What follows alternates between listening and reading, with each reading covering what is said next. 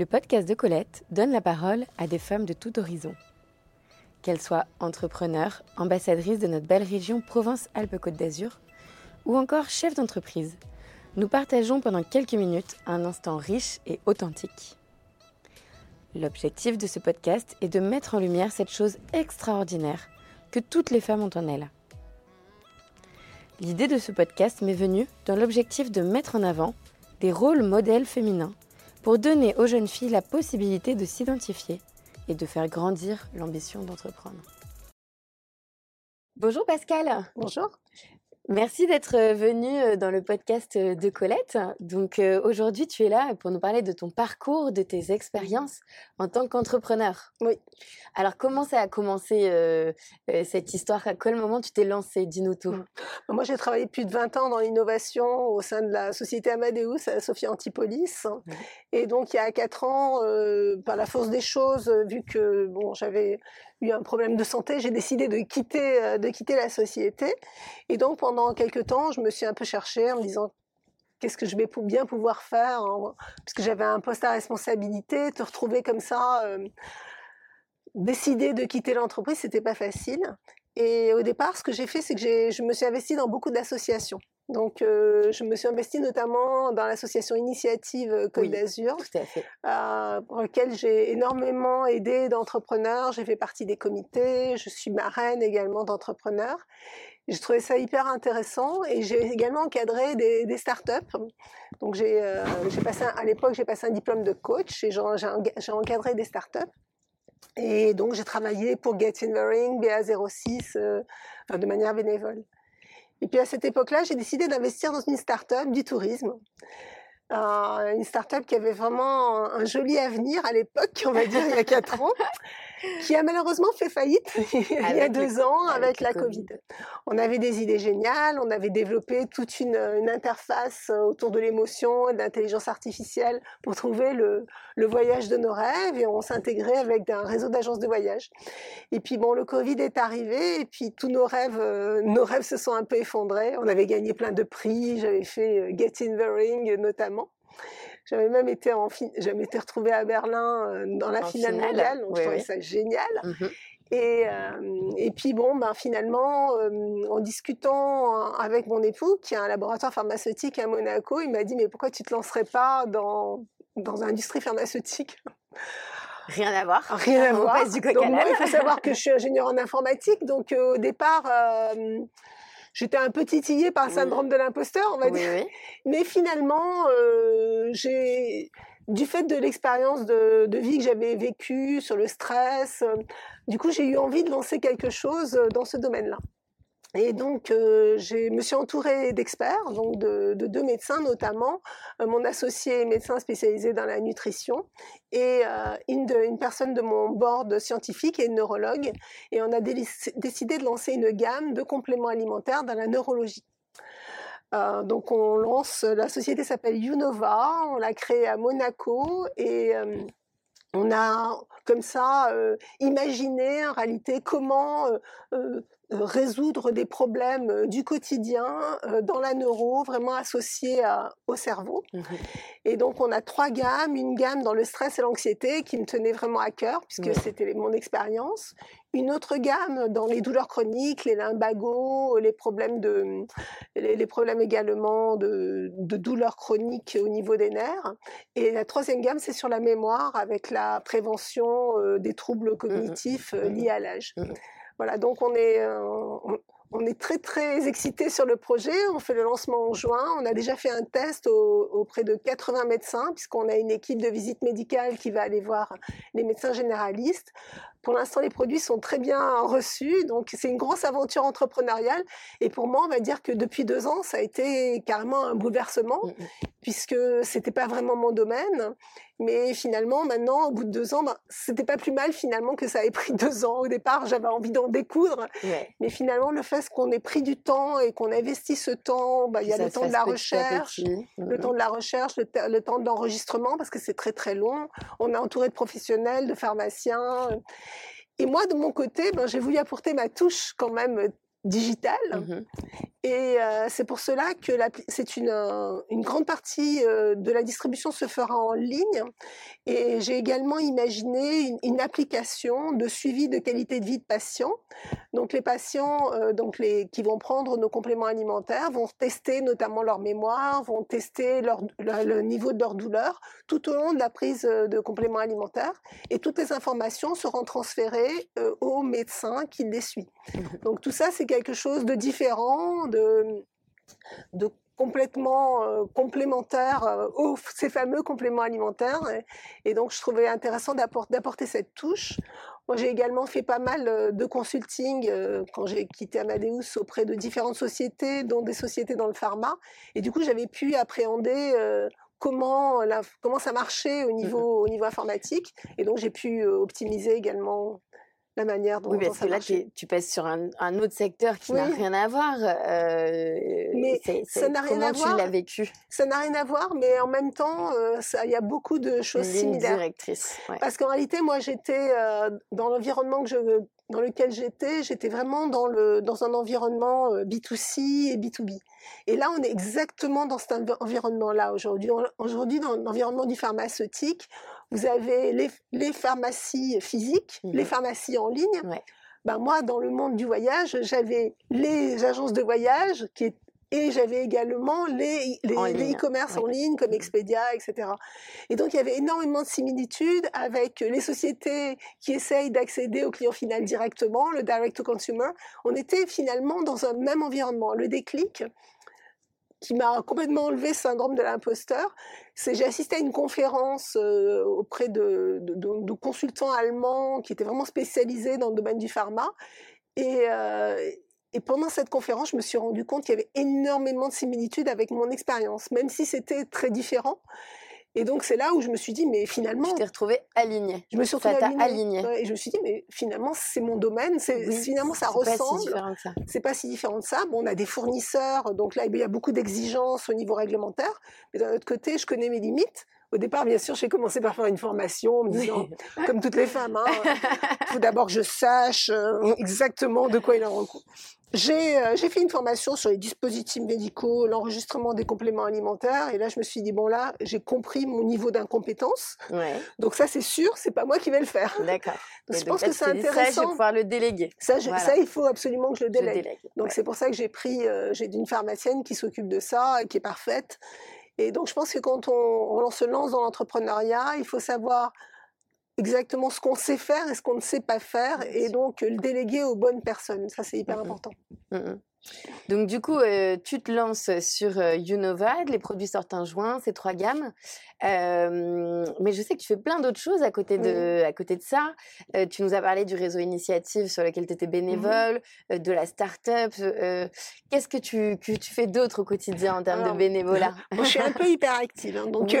mais c'est très bien. Voilà, donc on a, on a notamment créé sur Monaco, puisque mon entreprise est mmh. sur Monaco, on a notamment créé Monaco Women in Finance Institute, donc, qui a été créé par Patricia Cresso. Euh, lors de cette, dans, cette association, on crée, c'est un think tank, et donc on fait des conférences une fois par mois sur différents sujets.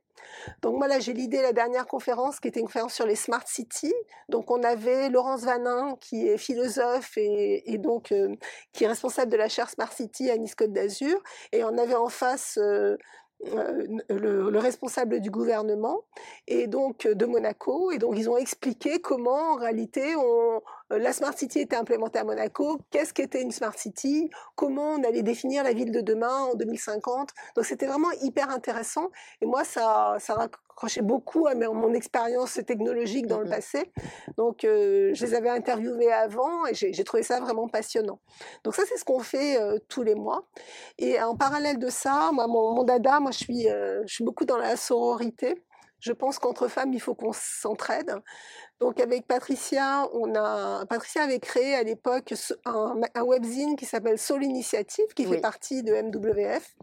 Et donc depuis, depuis quelques mois, je suis directrice de la publication et donc j'ai interviewé 50, des 54 femmes. Donc c'est des parcours euh, tous très très différents. Au départ, euh, j'avais commencé par les femmes de la tech, j'avais commencé par des, les femmes dans la région et finalement j'ai étendu ça à toute la France. Et j'ai même interviewé des hommes, on n'est pas sectaire. l'idée, l'idée c'est d'interviewer des gens qui m'inspirent dans, dans des domaines complètement différents. Ça peut être la finance, la technologie, ça peut être, j'ai eu une, une une brasseuse hein. euh, avec les bières cocomiettes. Euh. J'ai eu des gens qui ont créé des associations. J'ai eu Julie Meunier, euh, que j'aime tout particulièrement, qui a créé Les Frangines. Céline Molière avec, avec Emily's Cookies. Enfin, des gens hyper inspirants. Et donc, je passe entre une heure et une heure et demie avec elles sur Zoom. Et moi, mon, mon truc, c'est vraiment d'écrire. Donc, je retranscris euh, avec mes mots euh, notre notre conversation et notre échange. Et généralement c'est bon, c'est des échanges euh, retranscrits qui qui durent en lecture 4 minutes, 4-5 minutes, parce que les gens ont plus le temps maintenant de lire des tonnes et des tonnes de documents. Mais je trouve ça hyper intéressant de, de s'immerger dans un, le parcours d'une femme qui a réussi ou pas, qui, a des, qui démarre ou, ou, qui est déjà une, une entrepreneur avertie. Euh, et, je pense que mon idée, notre idée, c'est vraiment de mettre en lumière des femmes pour en inspirer d'autres mmh et pour que, ben, notamment les jeunes filles, aient envie mmh. de se lancer éventuellement dans l'entrepreneuriat. Alors un troisième volet qui pour moi est hyper important, et là-dessus on acte, on acte également au niveau du gouvernement de Monaco et de femmes chefs d'entreprise de Monaco, c'est d'inspirer les jeunes filles à aller dans la tech. Donc pour moi, euh, j'ai été extrêmement surprise parce qu'il y a, quand j'étais euh, quand j'étais dans les amphis à l'époque, euh, à la grande époque, on était environ 20% de femmes. On mmh trouvait que c'était pas beaucoup, mmh mais maintenant il y en a plus que 10%. Mmh. La dernière fois, j'ai fait un, un entretien euh, pour des pour des stagiaires euh, et dans une école de commerce. Et j'étais sidérée parce que 90% des filles, elles avaient fait un bac S mention très bien. Elles avaient soit voulu faire médecine, soit voulu faire marketing. J'ai regardé, je dis mais vous savez qu'il n'y a pas que médecine ou marketing. Ben oui, bien sûr. J'ai dit dans la technologie, il y a un boulevard pour les femmes. Mmh. Et, surtout que moi, d'autant plus dans, dans mon expérience professionnelle, j'ai énormément travaillé avec des femmes dans les pays étrangers, en Inde, au Pakistan, dans d'autres domaines. Et en France, il y a très très peu de développeuses et je trouve ça vraiment dommage. Donc avec notamment les femmes chefs d'entreprise de Monaco et on a une association qui s'appelle Chican Hican sur Monaco. On a fait notre premier speed dating avec des jeunes filles de la principauté et des départements mmh limitrophes. Et donc, on était une trentaine de femmes. Alors, il y avait de tout. Il y avait des gens du gouvernement, il y avait, il y avait des femmes de tous horizons. Et, donc, on avait un speed dating de 6 minutes par jeune fille, on les faisait tourner. Et c'était hyper intéressant parce que ça, ça leur a permis de voir que, bon, tout d'abord, dans, une vie, on a plusieurs vies. Bien sûr. Et mmh. que euh, c'est pas forcément. Je un coup. C'est pas forcément. Euh, quand on démarre quelque chose, on n'est pas forcément sur un chemin jusqu'à la fin de sa vie. Donc, euh, moi, c'est mon cas, par exemple. Mmh. également, leur leur montrer que ben il n'y a, pas que il y a des domaines qui peuvent être intéressants et notamment dans la technologie. Donc j'étais là moi pour faire passer ce message. Oui, donc c'est un message qui est super important. Comment ça s'explique, toi qui es proche de ce sujet, comment ça s'explique que euh, en quelques années, euh, de 20% on est passé à 10%, c'est divisé par deux finalement, mmh. de ces parcours. Pourquoi les filles ne vont pas dans la tech? Ben, je ne me l'explique pas en réalité. Je ne comprends pas. Alors, il y, a, y, a, un truc qui s'est passé dernièrement et je pense qu'ils vont réviser euh, le tir, c'est que maintenant ils ont le droit de, de ne pas choisir maths jusqu'en terminale. Et ça, franchement, j'ai pas compris. Parce qu'en réalité, les matières scientifiques, elles forgent le cerveau. On n'est pas là pour devenir prof de maths. Mais euh, je pense que c'est aussi une manière de voir les choses. Et je pense que de laisser tomber en disant finalement je suis nulle, euh, je, je trouve ça vraiment pas très oui, alors qu'on est très jeune peut-être aussi. Oui, on est très jeune pour prendre, ce genre de, mmh. prendre, ce genre de, décision. Et puis, euh, je pense que, que les filles, elles ont un peu peur du côté technologique, alors qu'il y en a plein qui se lancent dans le community management, tout mmh, ce genre de choses. Mais le développement, c'est pas si compliqué que ça. Donc, euh, ça, peut être intéressant intellectuellement. Et puis maintenant, avec tout ce qui s'est passé avec le Covid, de plus en plus, je pense qu'il y a pas mal de filles qui se disent ah, moi j'ai envie de faire un métier où j'aurai du temps pour moi, où je pourrais avoir un équilibre vie, vie privée. vie perso, vie, vie, perso, vie, vie dans le travail. Mmh. Et, et, ben, je trouve que justement être développeur, hein, ça nous permet de travailler de la maison, d'adapter de, son temps. Mmh je pense qu'il y a, moi en tout cas, il n'y a pas que, il y a pas que, il y a pas que le métier de développeur en fait. La tech, c'est pas que ça. Oui, mais la tech, en tout cas, c'est très très large.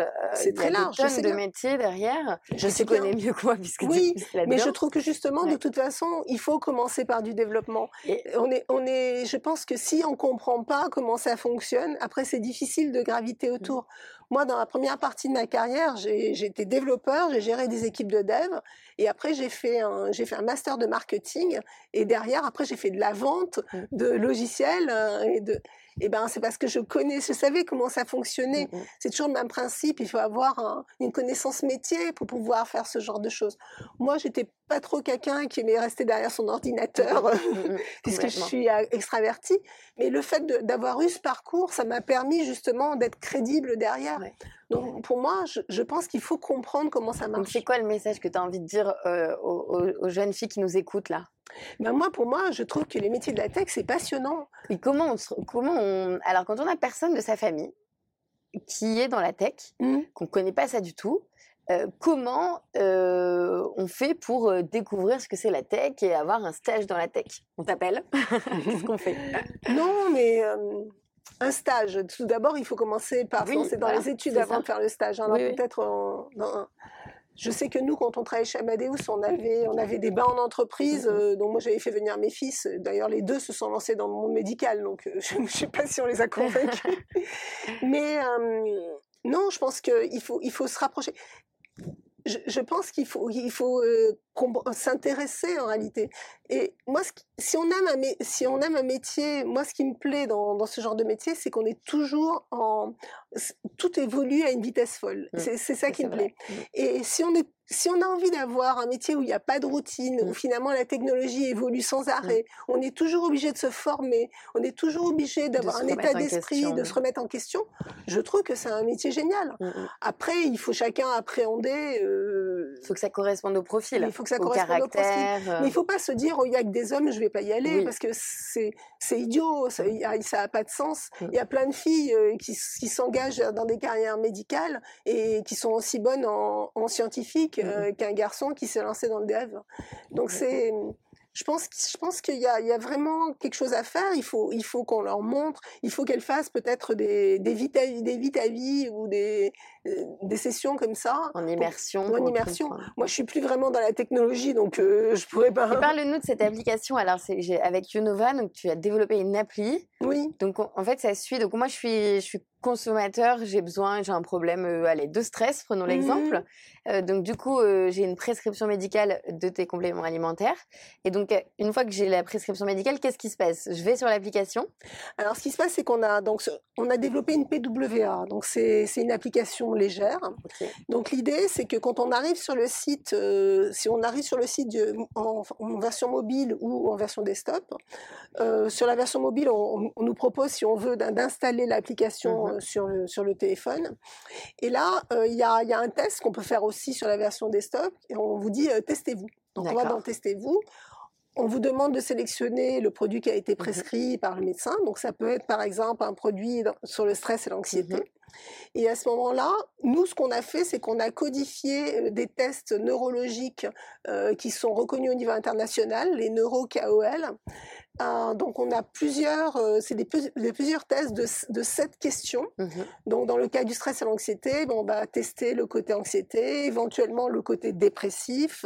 On va tester également euh, ben, le, les angoisses qu'ont les gens à aller à l'extérieur ou ce genre de choses, les phobies. Seulement cette question ou il y a plus de questions? Donc il y a sept questions par questionnaire. Donc on peut faire environ jusqu'à une vingtaine de questions.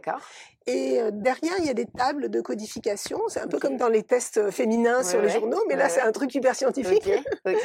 et, et, donc, à l'issue de ça, on va avoir un score et on saura avec un petit pictogramme où on en est, quoi. Si c'est jaune, orange, rouge ou vert.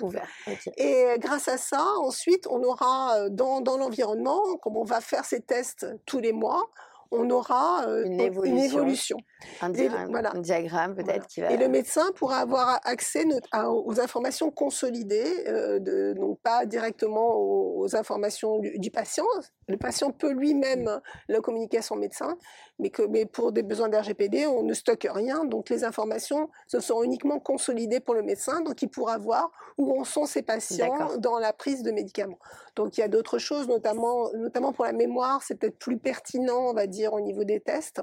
Et donc là, on pourra voir euh, l'évolution et mmh, mmh. de cette prise. Donc ça, ça peut, ça peut être comme un, un, accompagnement thérapeutique que le, que le médecin n'aurait peut-être pas le temps de faire. Euh, l'application va pouvoir prendre le relais mmh. euh, pour faire gagner du temps au médecin. Voilà, exactement. Et, et venir apporter vraiment un, complément riche et utile, en fait. Tout à fait. En réalité, ce qui est, ce qui est intéressant, c'est ces tests, normalement, c'est des tests qui sont disponibles pour les neurologues, mmh. mais ils n'ont pas le temps de, les faire. Souvent, ça peut prendre jusqu'à 20 minutes euh, pour, euh, pour tout répondre. Alors que sur l'appli, on peut le faire à la maison. On peut le faire à la maison, et donc du coup, c'est beaucoup plus simple.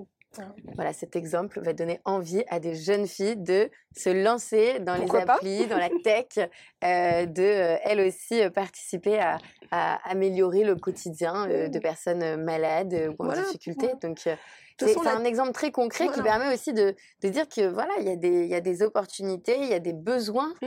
euh, pour venir aider certaines professions et que la tech est au service voilà, aussi de. C'est un moyen, c'est un véhicule. Oui, oui un mmh. véhicule. Ouais, mmh. C'est important de le souligner. Oui, tout à fait. Donc du coup, euh, l'application, les interviews, euh, les FCE, Qu'est-ce, que, qu'est-ce qui se passe chez les FCE pour celles qui ne connaissent pas? Alors, qu'est-ce que ça veut dire FCE Alors, FCE, c'est Femmes Chefs d'entreprise. Donc, nous, on a, une, on a une organisation qui est sur Monaco, c'est l'Association des femmes chefs d'entreprise de Monaco. On est une soixantaine de membres. Mmh. Donc, on se réunit régulièrement. Donc, à midi, on avait le comité d'administration. C'est pour ça que j'étais à Monaco et je me suis dépêchée de venir. voilà. Et, et, donc, euh, ben, on a pas mal de sessions qui s'organisent. On a des, notamment des des missions comme celle de faire venir les jeunes euh, à l'entrepreneuriat. C'est pour ça mmh qu'on avait fait le speed networking. On a des relations avec les entre nous, donc c'est mmh intéressant de, de, de, discuter et d'échanger. Voilà, la sororité. Donc c'est euh, c'est une organisation qui existe au niveau mondial. Euh, nous, on est très proche des FCE Nice, donc euh, qui sont beaucoup plus et extrêmement actives.